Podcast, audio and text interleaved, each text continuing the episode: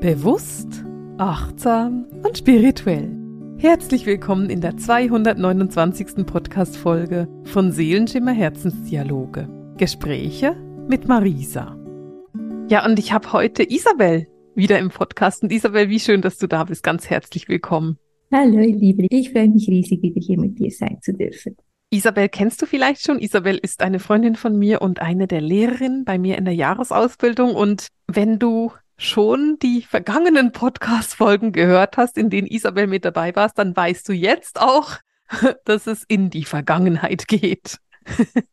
Isabel und ich lieben es, über vergangene Leben zu reden, über Past Life Readings, über vergangene Hochkulturen, über alles, was durch ist und Einfluss hat darauf, wie wir heute hier auf der Erde leben. Genau, die ganze Geschichte beleuchten und wieder die Geschichte neu zu schreiben und nicht zu wiederholen, vor allem.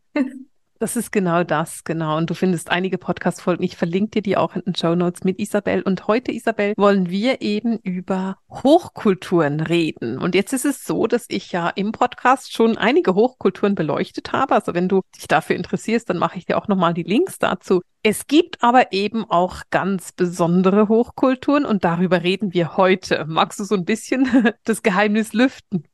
Ja, genau. Wir werden heute ein bisschen über die Hochkultur im Amazonas sprechen, weil sich die im Moment einfach immer wie mehr zeigt, immer wie mehr Entdeckungen diesbezüglich auch hervorkommen und an der Zeit sind zu beleuchten. Aber wir sprechen auch über Hochkulturen, die noch gar nicht beleuchtet sind und immer mehr während Readings oder während Channelings ins Feld kommen. Mhm, genau, das heißt, wir wollen uns heute die Hochkulturen angucken, die wir auf der Erde so als Menschheit vielleicht noch gar nicht als klassische Hochkultur bezeichnen würden, wenn wir aber, also Menschen wie Isabel und ich, die medial veranlagt sind und arbeiten, wir sehen diese Kulturen und wir nehmen die wahr und ja, unterrichten auch darüber. Und bevor wir jetzt da groß in die Kulturen tauchen, Isabel unterrichtet eben auch Past Life Readings. Das heißt, du hilfst deinen Studenten in die Vergangenheit zu sehen und diese vergangenen Hochkulturen kennenzulernen. Willst du dazu noch kurz was sagen? Ja, genau. Ich durfte dieses Jahr meinen Past Life Reading Kurs starten und es war so spannend zu sehen, was bei jedem Einzelnen für tiefe Themen hochkam und was wir für eine Verbindung alle haben. Und es so wichtig ist, dass jeder Zugang hat zu seiner Geschichte, damit wie die ganze Geschichte auf der Erde beleuchtet wird, weil jeder Einzelne hat ganz einen anderen Aspekt, der aber so wichtig auch ist. Mhm. Und ich finde es gerade mega schön, dass du das sagst, weil wir haben ja noch Juli, gerade noch. Und im Juli ging es um das Thema Kommunikation. Und etwas, was die geistige Welt gesagt hat im Channeling für Juli ist, dass jeder Mensch eben wichtig ist, dass jeder sich bewusst entschieden hat, heute hier zu sein und diesen Platz in der ersten Reihe der Veränderung zu haben. Und je mehr wir unsere eigene Geschichte kennen, desto mehr wissen wir auch unsere Aufgaben hier. Und die eigene Geschichte führt uns eben sehr, sehr häufig in diese Hochkulturen. Und für mich war so das erste Mal, dass ich wirklich mit der Hochkultur in, im Amazonasgebiet zu tun hatte. Das war ganz spannend, war, als wir gemeinsam ein vergangenes Leben von mir angeguckt haben. ähm, und es war für mich so ein, ah ja, genau, ich verstehe. Okay, so war das damals. Und es war für mich sehr klärend und sehr, sehr heilsam, das zu wissen. Wenn du jetzt mit diesen Amazonas-Hochkulturen zu tun hast oder wenn du diese Leben siehst, was siehst du denn da? Ich sehe im Amazonasgebiet oft die Verbindung zur inneren Erde und diese goldenen Städte, die wir immer wieder hören im Amazonasgebiet, sind oft einfach diese Dimension der inneren Erde, die immer noch dort ist, aber von Mutter Erde völlig umhüllt wurden. Mhm. Wir kennen das Amazonasgebiet mit den Amazonaskämpfern und diesen ganzen wundervollen, starken Frauen wie auch Männer, aber das sind vor allem die, die Menschen, die diese Tore, die diese Städte, Ruinen beschützen und dass es nicht dort dort aufhört, dort beginnt eigentlich die Reise von dieser Hochkulturen. Und wenn du das jetzt beschreiben müsstest, was du da siehst in deinen Readings und in deinen Ausbildungen, kannst du das beschreiben? Kannst du da, hast du da Bilder dazu? Und lass uns mal Bilder vergleichen. Okay. Wenn ich mich nämlich mit dem Amazonasgebiet und auch eben der Hochkultur vom Amazonasgebiet äh, verbinde, dann sehe ich das extrem grün. Und ich habe mich am Anfang immer gewundert und gefragt, na ja, wieso sehe ich das denn so grün? Ist es einfach, weil ich den Amazonas auch als grün wahrnehme oder ist diese Hochkultur einfach mit dieser ganz, ganz satten und es ist so eine extrem satte, satte grüne Energie, ob sie wirklich damit verbunden ist. Und ich sehe es eben als super naturverbunden, also extrem naturverbunden. Nimmst du das auch so wahr? Ja, genau. Es nimmt deshalb umhüllt Mutter Erde diese Hochkultur ja auch so sehr. Also, dass das alles so verschlängelt ist und die ganzen Pyramiden bedeckt sind, mhm. das ist auch, weil diese Sternenwesen, die damals dort gelebt haben, einfach auch so einen ganz bewussten Umgang hatten, unglaublich viele Fauna mitgebracht haben, anders angebaut haben, die Mutter Erde geehrt haben, so wie die innere Erde die Mutter Erde ehrt, oder? Das ist ja alles ein Zyklus zusammen und deshalb waren sie ganz anders bewusst unterwegs und auch dieses Grüne, das du beschreibst. Ich sehe es auch völlig üppig, aber ich sehe es auch sehr pastellig. Es war eben eine andere Dimension. Ja. Deshalb ist es wie ein anderes Grün, oder? Absolut, es ist ein ganz anderes Grün, aber es ist so satt. Es ist mehr so das Gefühl von, ich atme grün mit jeder. Zelle meines Körpers ein. So, das ist so das ja. Gefühl, was ich bekomme. Ich finde es ganz spannend, weil wenn ich die Amazonas-Hochkultur mit den anderen Hochkulturen vergleiche, nehme ich sie tatsächlich als viel, viel erdverbundener wahr. Ja. Also es ist so eine Hochkultur, die extrem verbunden ist mit der Erde und mit wirklich so dieser Pachamama oder Mama Erde. Völlig. Das haben wir auch bei uns im Kurs gemerkt, weil es war für mich wie, ja, es war wunderschön, die Hochkulturen zu beleuchten dort, aber es war auch so ein Hilfeschrei der mhm. Mutter Erde, was dort alles gerade läuft. Und ja, wir kennen es, das Abholzen und alles. Und trotzdem, wenn man sich wirklich mal verbindet, mit dem ganz bewusst, was mit dem Abholzen alles kommt. Das mhm. sind so viele Zyklen, die dort zu Ende gehen, es aber auch wie beleuchtet werden darf oder damit diese neue Zyklen wieder aufgebaut werden dürfen. Ja, ganz genau. Und das, das ist genau das. Und wenn ich mich eben mit dem Amazonasgebiet verbinde, auch kommt bei mir immer auch noch die Frage, können wir etwas tun? Also gibt es etwas, was wir der Mutter Erde da gerade gönnen können, tun können und vielleicht machen können für sie? Gibt's da, hast du da irgendeinen Puls, was du sagst, hey, das können wir alle machen, wenn wir uns mit dem Amazonasgebiet verbinden? Ja, einfach mal, ihr, ihr werdet merken, sobald ihr schon euch nur verbindet, wird Energie fließen. Mhm. Es braucht gar nicht viel mehr, als nur eben das zu beleuchten, was dort ist und was dort war und weshalb dort auch so ein Kampf ist, weil dort ganz viel Wissen, das Jahre Jahrtausende lang unter den Teppich gekehrt wurden, mhm. eben dort ist und die Mutter Erde es unermüdlich versucht zu beschützen. Absolut. Wir haben vorhin gerade so ein bisschen über diese auch ähm, die Hüter der Portale gesprochen, diese wunderbaren, kraftvollen Menschen. Und wir beide, wir haben so im Vorgespräch beide gemerkt, dass für uns die Amazonas-Hochkultur auch ganz stark verbunden ist zur inneren Erde und dass die eben da wirklich auch hüten. Also dass es da wirklich auch darum geht, diese innere Erde zu beschützen und die Tore zur inneren Erde zu beschützen. Genau. Mhm. Die gehen wieder mehr und mehr auf und jetzt ist wieder so diese Zwischenzeit gerade da. Mhm. Und das ist für mich eben auch so dieses Abholzen, was da passiert. Ich bin wirklich dagegen, dass das passiert, aber es ist gleichzeitig wird da Licht ins Dunkle gebracht. Mhm. Und das ist auch etwas, was ich da sehen kann, dass eben Licht in die Dunkelheit gebracht wird. Ja, weil die Zeit reif ist und unser Bewusstsein ganz anders ist, oder? Genau. Und wenn ich dann weitergehe, also wenn ich eben so diese Amazonas-Hochkulturen angucke, äh, magst du noch erzählen, was du siehst in vergangenen Leben? Gibt es ein Thema, das sich besonders zeigt? Weil für mich, wenn ich da reingehe, dann zeigt sich besonders so, ähm, gerade wenn ich mit Frauen arbeite, dann zeigt sich da immer ganz gerne mal so diese eigene Kraft, also die, die Frau in ihrer eigenen Kraft wahrzunehmen. Und den Mann in seiner Kraft übrigens. Also es geht darum, die eigene Kraft wahrzunehmen. So dieses, ich bin kraftvoll, ich bin kräftig in dem, was ich bin. Hast du da noch irgendein Thema, wo du sagst, hey, das hat immer damit zu tun oder das ist so, das bezeichnet so die Amazonas-Hochkultur?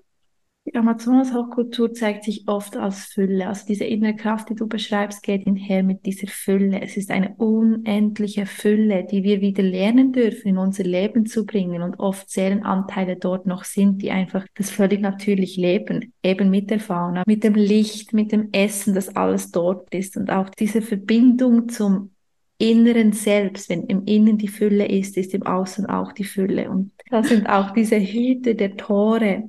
Das ist dann dieser Übergang in die andere Welt, wo mehr Mangel ist oder dass man etwas beschützen muss, dass es das, dies eigentlich sozusagen gar nicht braucht, sondern die Fülle immer da ist und es keinen Übergang braucht, sozusagen. Und ich finde auch, das ist so ein schönes Thema, weil die Fülle ist ja das, also die Erde füttert uns ja sozusagen oder sorgt für uns im Überfluss. Und mhm. Energie ist im Überfluss vorhanden. Dass wir im Mangel sind, ist etwas, was uns eingetrichtert worden ist und es ist einfach nicht korrekt. Und das ist auch so eine Botschaft, die ich so aus diesen Hochkulturen ganz, ganz stark bekomme. Eben gerade die Amazonas-Hochkultur sehr, sehr fest. Interessanterweise, wenn ich von Amazonas weggehe und sage, okay, es gibt aber noch andere Hochkulturen, die eben nicht so bekannt sind und neu beleuchtet werden müssten oder dürfen, dann zieht's mich in die innere Erde und ich reise quasi durch die innere Erde an die nächsten Orte. Kannst du das nachvollziehen? Völlig. Wir haben ja. ganz viele Tunnelsysteme auf der Erde, alle sind verbunden. Es ist alles verbunden, wenn man mal tiefer reingeht, wie die Hochkultur, die waren alle im Austausch, die waren nicht separat. Das ist diese Trennung, die wir heute kennen, das ist völlig absurd und war damals überhaupt nicht so gelebt. Deshalb, ja. das macht Sinn. Ja, genau. Und ich finde es auch nochmal so wichtig, weil wir kommen eben aus einer Zeit der Trennung und wir gehen wieder in eine Zeit der Verbindung. Und das ist das, was wir eben auch sehen mit diesen Hochkulturen. Ich würde als nächstes gerne in eine Hochkultur gehen, die ich leider nicht aussprechen kann, sondern von dem her würde ich dann dir das Wort überlassen, weil du kannst sie aussprechen. Gepäckli Teppe meinst du? genau. Ja, Göbekli Tepe hat so einen ganz besonderen Platz in meinem Herz, weil es, es war so meine erste Verbindung mit einer uralten Hochkultur, die noch nicht so beleuchtet war auf der Erde. Erzähl mal so ein bisschen die Umrisse, weil Amazonas kann sich jeder vorstellen. Wenn wir Köpekli Tepe hören, dann haben wir keine Ahnung, wo das sein könnte. Deswegen hilf doch mal den Hörern. Wo müssen sie in Gedanken hinreisen? Genau, ihr reist mit uns in die Türkei. ja, Göbekli Tepe ist eine uralte Ruinenstadt in der Türkei mit vielen, vielen Steinkreisen und x Male größer als Stonehenge zum Vergleich und auch älter als Stonehenge. Ist eines der ältesten Steinkreise datiert und ich bekomme noch viel älter, als sie es wirklich datieren. Das ist immer so eine Sache mit dieser Datierung. Wenn wir nicht Lemurien und Atlantis anerkennen in unserer Geschichte, wie können wir Sachen datieren, oder? Das ist genau das Problem und deswegen stimmen die meistens nicht. Und das ist so lustig, weil ich habe über die Jahre, ich habe immer mal wieder, habe ich irgendwas bekommen und dann heißt es, es sind 400.000 Jahre her. Und ich denke mir so, ey, warte mal. Äh. Und, und irgendwann habe ich angefangen, den Informationen zu glauben, die ich bekomme und die nicht zu hinterfragen. Und wenn die mir sagen, es ist 400.000 Jahre her, dann weiß ich, die haben recht. Weil das ist einfach die mhm. Informationen, die da kommen, sind korrekter als das, was wir lernen irgendwo, weil das ist ja einfach Wissen, dass irgendjemand entschieden hat, dass es so ist. Und deswegen ist auch mein Impuls, und das weiß ich, dass es auch Isabels Impuls immer ist, fühl auf das, was du hörst, nimm die Zahlen wahr, die du bekommst, weil das ist das, was, korrekt ist. Was ich total interessant finde mit Köpekli Tepe ist, ich habe das auch kennengelernt über eben Past Life Readings und die Informationen, die da kommen. Das ist für mich eine super sanfte, super weibliche Energie, die ich da wahrnehme. Ein Matriarchat, eine wirklich ähm, schöne, sehr verbindende Energie. Und ich habe aber vor einigen Wochen eine Reportage darüber geguckt und da war dann hinterfragt worden, ob es überhaupt ein Tempel ist oder nicht oder ob es einfach nur Wohnhäuser sind. Und ich fand das so interessant, weil ich habe das geguckt und dachte, nee, das war ein Tempel. Und es war so klar, dass es ein Tempel war. Und dann bin ich nachfragen gegangen, habe gesagt, okay, warum bekomme ich so klar? Und habe dann wirklich einfach die Informationen wirklich direkt aus der geistigen Welt bekommen von, das war ein Tempel, aber bis wir das alles euch quasi veröffentlichen können, dauert es einfach noch eine Weile, weil die Menschheit noch nicht ganz so weit ist. Und ich fand das so interessant. Also auch so diese Irreführung sozusagen oder dieser Versuch der Irreführung um etwas, was wirklich super heilig war und was ich auch super heilig wahrnehme, in eine andere Richtung zu lenken. Und ich weiß nicht, ob du damit auch zu tun hast oder wie du das wahrnimmst. Erzähl doch mal. Ja, ich nehme Göbekli Tepe ist auch so eine Ruine, die einfach auch durch ganz viele Epochen ging, mhm. wie andere Städte. Sie wurden wie von Völkern, die auch hochschwingend waren, wieder neu besiedelt. Und da hat eben jeder wie seine Wahrheit. Wahrscheinlich jeder, der von euch jetzt gerade zuhört, hat eine andere Verbindung zu Göbekli Tepe, oder? Und sieht es als, eben wie du, als Tempel. Und wir sehen dann die Zeitlinien, die sich verschmelzen. Einmal war es ein Tempel, einmal war es ein, äh, ein Ritual, Absolut. Steinkreis, genau. oder? Und genau. dann waren wieder Bevölkerungen da, die es wie als Zufluchtsort brauchten, weil einfach so viel Unruhe war auf der Erde. Und so hat jeder seine Energie und trotzdem dürfen wir die Energien, die vorhin waren, nicht einfach eben wieder verheimlichen, sondern müssen den Ursprung, die Wurzel beleuchten, was es dann ganz ursprünglich war. Und ich finde es auch ganz wichtig, weil diese Hochkulturen, und das ist etwas, was ich total wichtig finde, dass du dir das auch mal so in ein Zeitverständnis nimmst. So eine Hochkultur, die hat dann vielleicht, keine Ahnung, tausend Jahre gedauert, wenn sie kurz gedauert hat. Fünf, mhm. zehntausend Jahre gedauert, wenn sie, wenn sie mittellang gedauert hatten, aber auch gerne mal 50.000 Jahre gedauert hat. Aber wenn du dir das mal überlegst, überleg dir das einfach mal mit dem Ort, in dem du lebst. In der Schweiz gibt es alte Städte, die 1000 Jahre alt sind oder auch älter, die 2000 Jahre alt sind. Naja, aber wenn du dir überlegst, wie da vor 1000 Jahren gelebt worden ist oder vor 2000, dann waren diese Orte für was anderes verwendet worden. Und dann kommt es halt eben drauf an. Und das ist ja auch das Faszinierende. Wann hast du da gelebt? Mhm. Welche Epoche hast du da wahrgenommen? Von den 10.000 Jahren warst du die ersten 1000 Jahre da, als es gerade aufgebaut wurde? Oder vielleicht warst du die letzten 1000 Jahre da, als es gerade abgebaut wurde, sozusagen? Genau, und das ist so spannend. Und das ist immer so wie bei anderen Hochkulturen, in der Kälte, in Avalon. Die Früh, das Früh-Avalon ist eine ganz andere Energie als das Spät-Avalon. Und genauso ist es bei Köpekli Tepe. Mhm. Absolut, ganz genau. Aber dieses Weibliche bekommst du das auch? Diese ganz ja, starke weibliche Energie. Eben, okay. Ja. Also das, weil das zieht sich für mich, egal wann ich hingucke, zieht sich das für mich so drunter hin. Das ist super weibliche Energie. Ja, Heiltempel sind ja immer in einer, einer weiblichen Energie mitgeführt. Die Venus kommt ja da auch wieder durch, oder?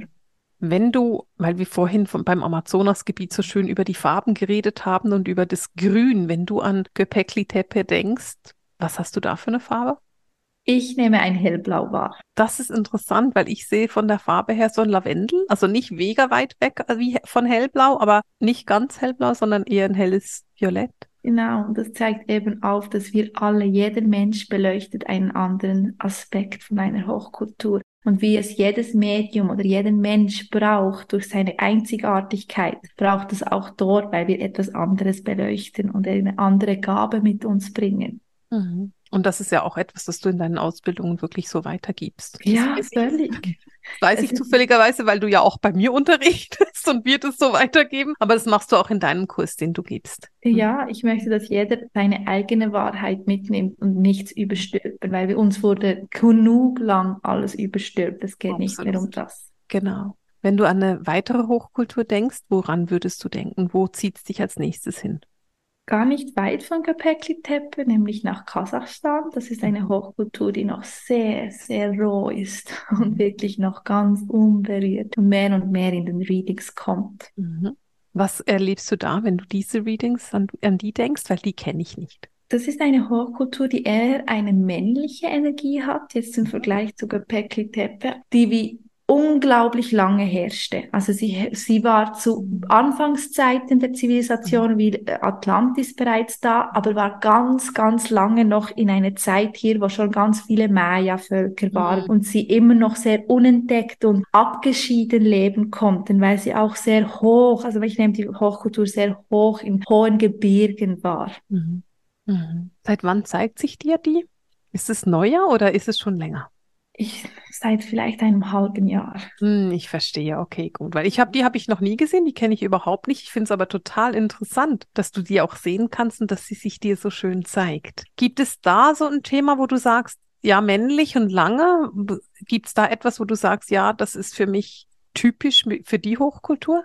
In dieser Hochkultur zeigt sich oft diese, dass wir Ordnung nicht ablehnen müssen, sondern dass Ordnung auch wirklich etwas ist, das uns weiterbringt und uns eine gewisse Struktur gibt. Und wir Struktur ist im Moment so negativ belastet, weil es einfach so missbraucht wurde, oft in eine Richtung, die uns nicht gut tat. Aber das war eine Hochkultur, die sehr strukturiert und ordentlich war und somit auch sehr viel beitragen konnte für das menschliche Wohl in anderen Hochkulturen. Wenn ich dir so zuhöre, dann ist es für mich gerade mega berührend, weil das für mich ganz klar eine Verbindung zur zehnten Dimension ist. Und die zehnte Dimension ist eine Dimension, die ich als sehr männlich wahrnehme und als mega strukturiert und deren Aufgabe es ist, für Ordnung im Universum zu sorgen. Mhm. Ja.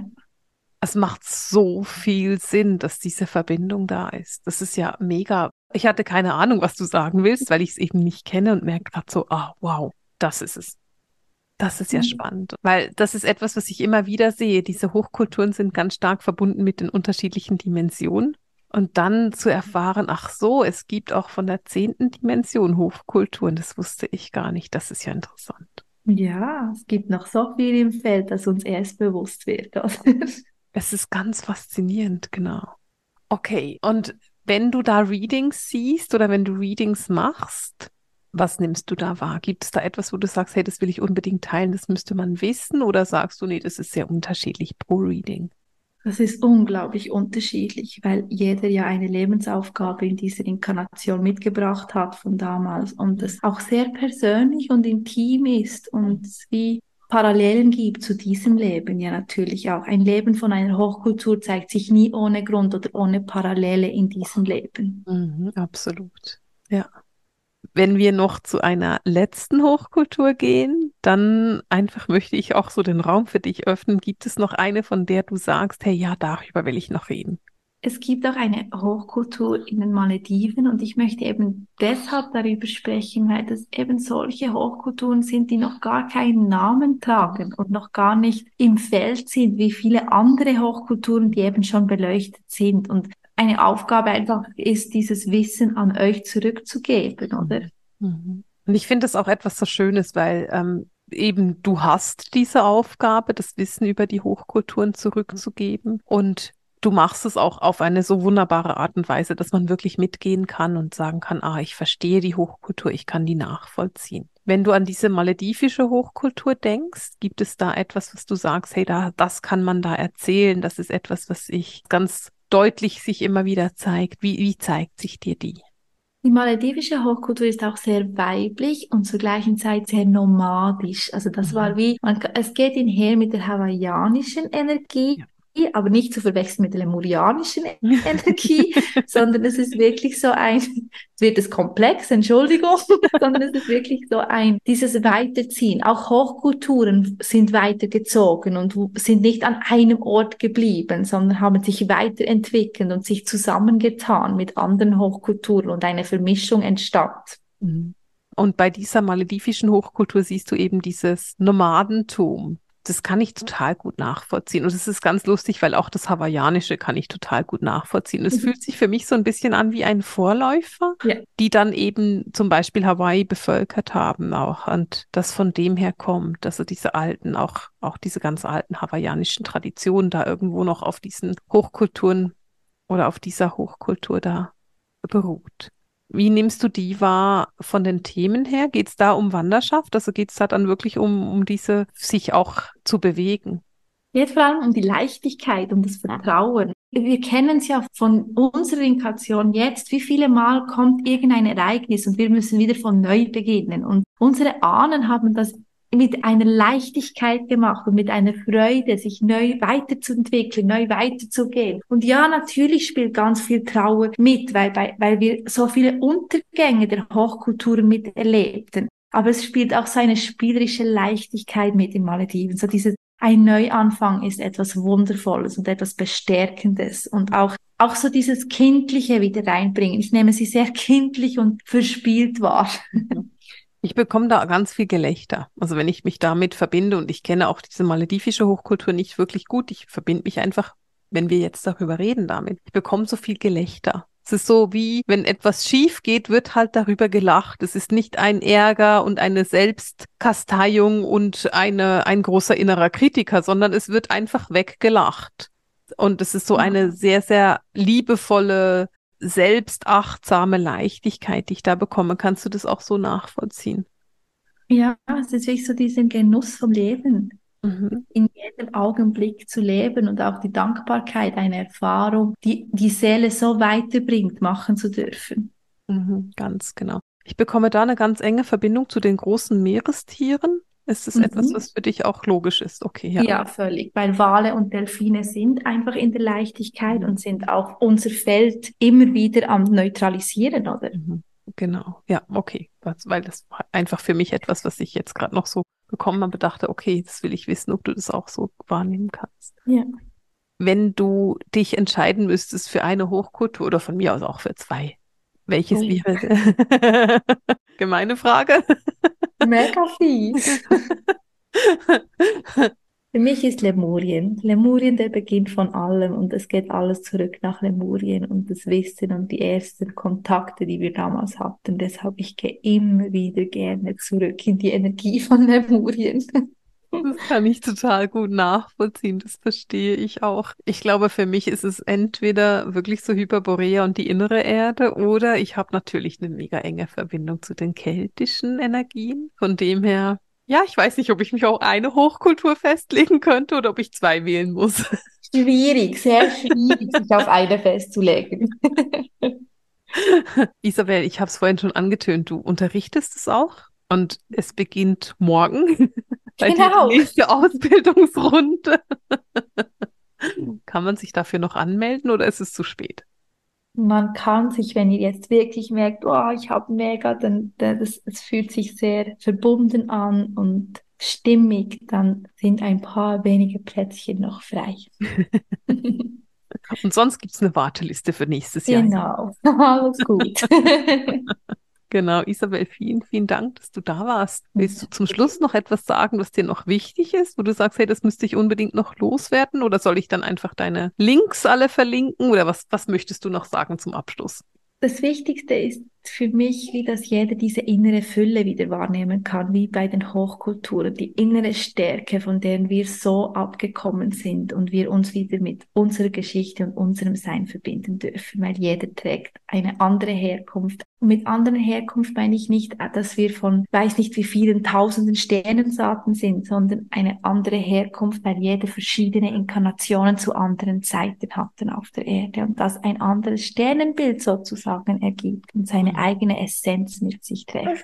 Ich finde es total schön und ich finde es auch so schön, weil wir nehmen das relativ spät am Abend auf. Es ist jetzt fast elf und ähm, Isabel und ich sind nicht alleine da. Wir haben auch noch Isabels kleinen Sohn mit dabei, den du vielleicht ein bisschen hören kannst im Hintergrund. Und ich finde es gerade so sehr, sehr schön, so diese Verbindung eben auch, weil Sternensaaten sind ja Saaten und wir sind auch Erdlinge und auch Erzharten, wenn du so willst. Das heißt, es sind eben in uns viele verschiedene Samen von Erlebnissen, von Leben, die wir hatten, von Verbindungen, die wir haben. Und darauf stolz zu sein und zu erkennen, dass du eben ein Individuum bist und dass du absolut einmalig bist in diesem Universum. Das ist für mich so die Essenz auch aus der Folge jetzt mit dir. Mhm. Und von dem her möchte ich mich super herzlich bedanken, dass ihr beide da wart und uns mit deinem wunderbaren Wissen beglückt habt. Und genau, ich freue mich jetzt schon auf die nächste Folge. Isabel und ich haben nämlich noch eine Folge abgemacht. Die werden wir dann ein paar Wochen aufnehmen. Und da geht es dann vom Thema her um die Tempel, die im Ätherreich der Erde sind. Isabel, ich freue mich mega darauf, darüber mit dir auch zu reden.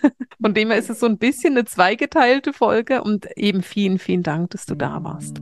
Ich danke dir. Ich genieße jede Sekunde, die ich da sein darf.